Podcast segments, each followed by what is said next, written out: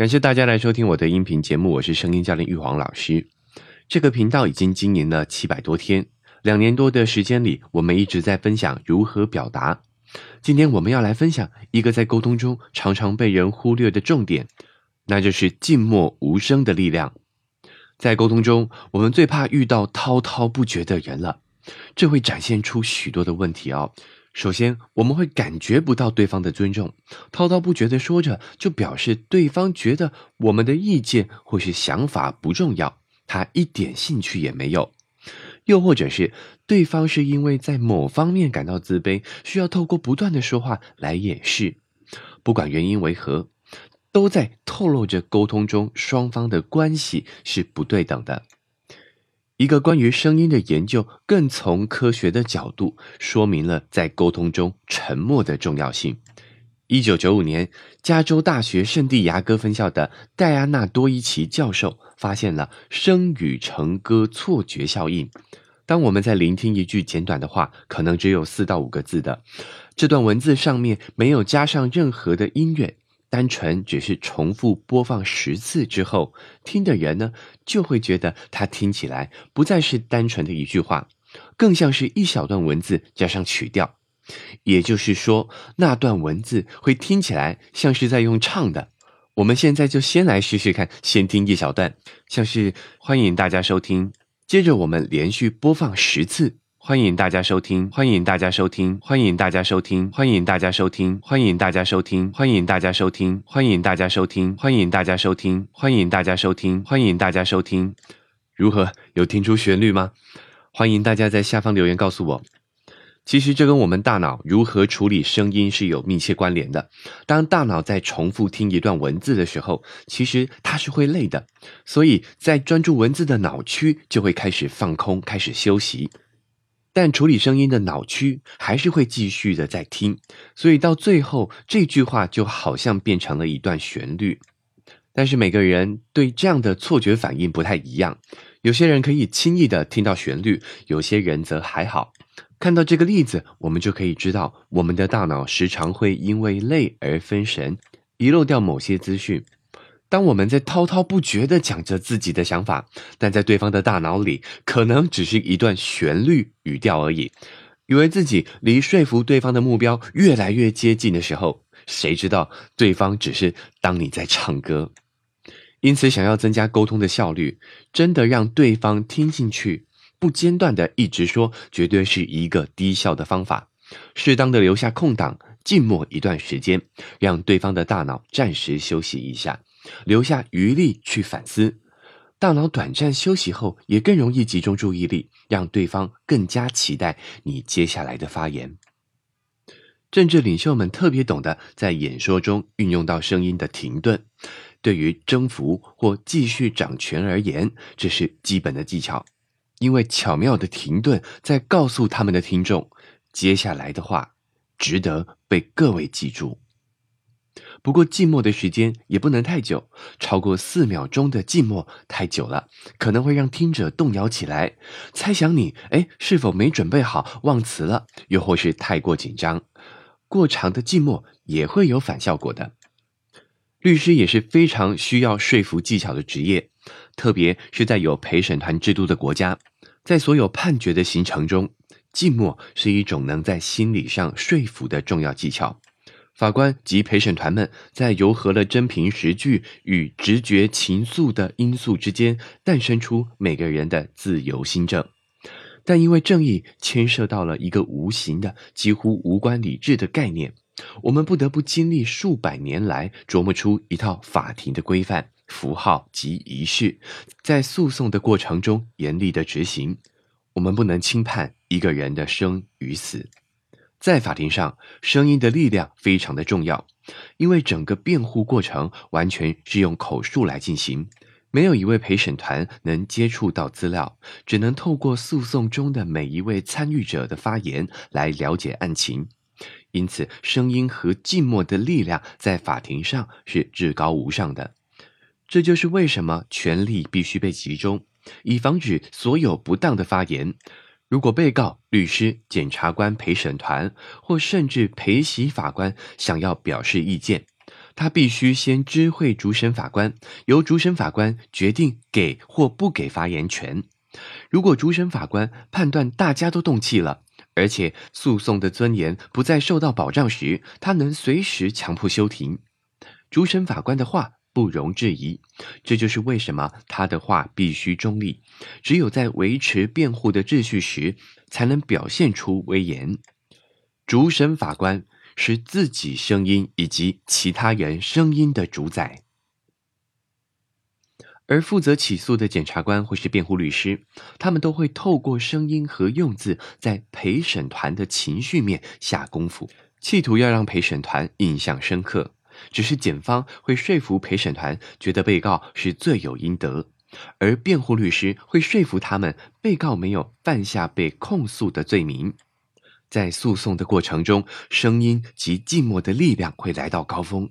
一触即发的张力及悲剧的特性，可以在陪审员及民众身上掀起一场货真价实的情绪风暴。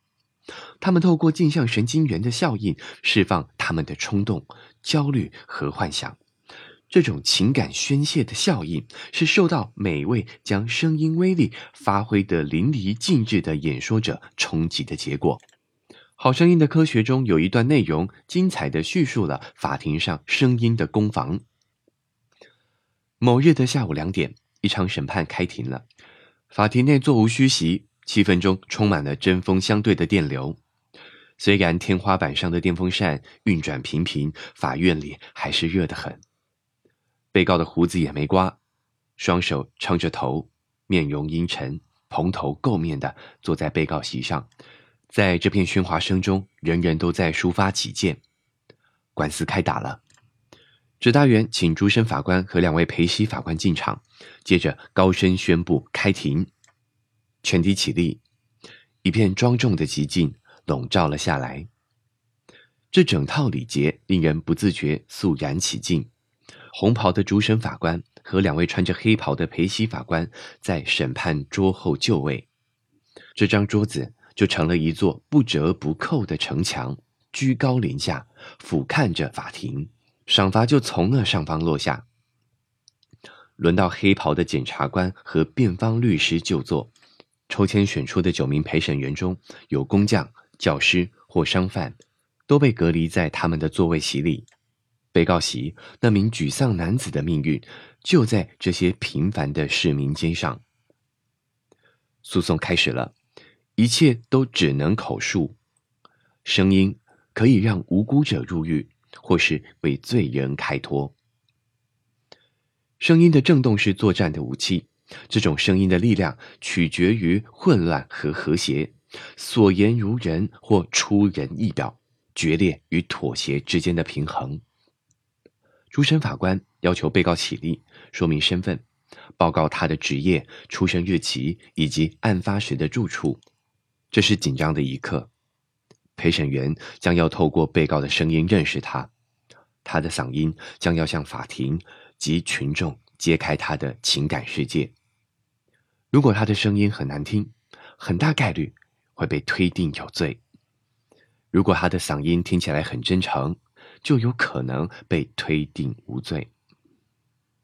这时，另一个声音扬起，书记官宣读检察官起草的起诉书。这份起诉书的根据是警察侦查结果以及鉴识专家建立的事实，还有一些证词。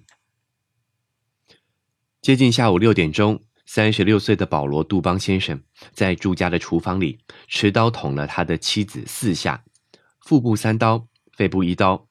接着，他拿起塑料袋套住三十二岁的杜邦太太的头。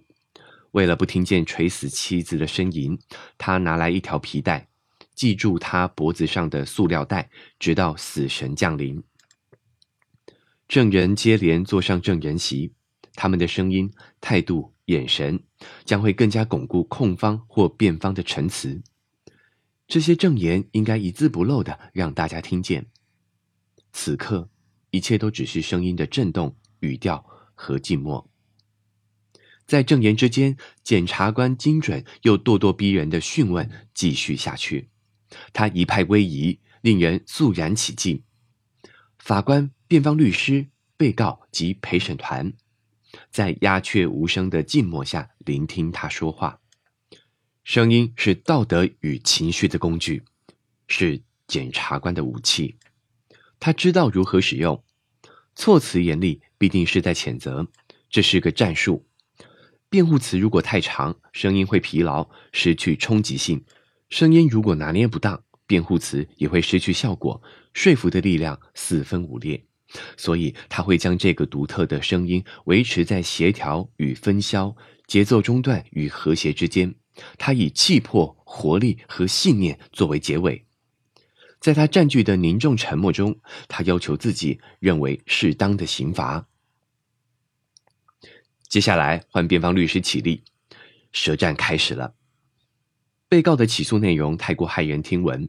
以至于所有人都迫不及待的想听辩方律师的开场白，或者应该说他的声音。他说服得了人吗？一开始还不到论证的阶段，辩方律师必须先勾住他的听众。矛盾的是，如果太大声，会破坏内容的理解，让人听得很痛苦；太轻柔，听众可能会分神，溜进自己的思绪中。情绪就跟论证一样的重要。律师必须创造一个能与陪审团之间的链接，说他们的语言，聆听他们的眼神。在修辞及辩才主导的辩护词之后，辩方律师来到结论，称被告的妻子有外遇，将陪审团置于冲动犯罪的这条线上。最后由被告总结。他回答所有的问题，胸有成竹的样子令陪审团印象深刻，仿佛就是个舌辩之士。所有人在律师及被告的辩护之下，法庭上的气氛渐渐倒向一边。就在法庭正要退席审议之前，法医可怕的尸检报告像个丧钟回荡在法庭中。在解剖杜邦太太的尸体后，我们发现。死者并非死于那四刀刺杀，而是长达一分零五秒的窒息。接着，检察官请人搬一座一米高的时钟进来。陪审团的各位女士、先生，各位在场人士，我们现在要听六十五秒的钟声。钟摆开始摆荡，法庭内的寂静重若千钧，很快就变成了不安。寂寞透过规律的滴答声在说话，在最后的十秒钟内，众人很快就忍不住了这样的安静。检察官只需要这样做结。各位刚才经历过的，就是这位可怜太太垂死的过程。判决下来了，罪名成立，不得减刑。静默的力量，不就是声音的终极力量吗？以上就是这期节目的分享。如果您觉得有收获，非常欢迎您将这则音频转发给你的朋友。最后，再次感谢您的收听，我们下期节目见。